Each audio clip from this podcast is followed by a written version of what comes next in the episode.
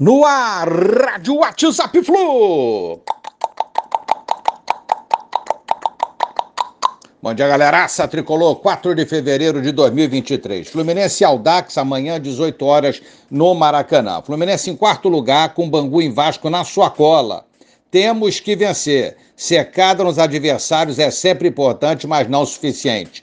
Temos que vencer o Aldax amanhã e começar retomar o caminho das vitórias. Conseguimos, com essa campanha de pouquíssimos gols até agora no Carioca 2023, ter o pior aproveitamento ofensivo em toda a história do clube, se contabilizarmos só as primeiras seis rodadas do Carioca. Cinco gols apenas. E o Vasco fez cinco gols só em uma partida, a partida passada contra o Resende.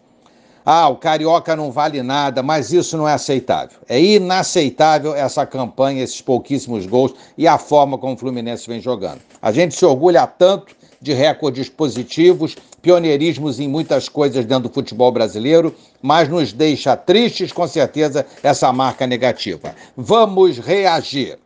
Samuel Xavier completou 100 jogos pelo Fluminense, fala em perseverança. Já André, expulso na derrota para o Volta Redonda, é, afirmou não ter dúvidas de que o tricolor terá uma temporada vitoriosa e que o grupo vai trabalhar dobrado. Assim esperamos, André. Assim espera a torcida apaixonada do Fluminense, que aguarda a reação do time. Só trabalhando muito e unido conseguiremos voltar aos bons resultados, porque o time está muito abaixo do que se espera dele e ninguém desaprende de jogar futebol.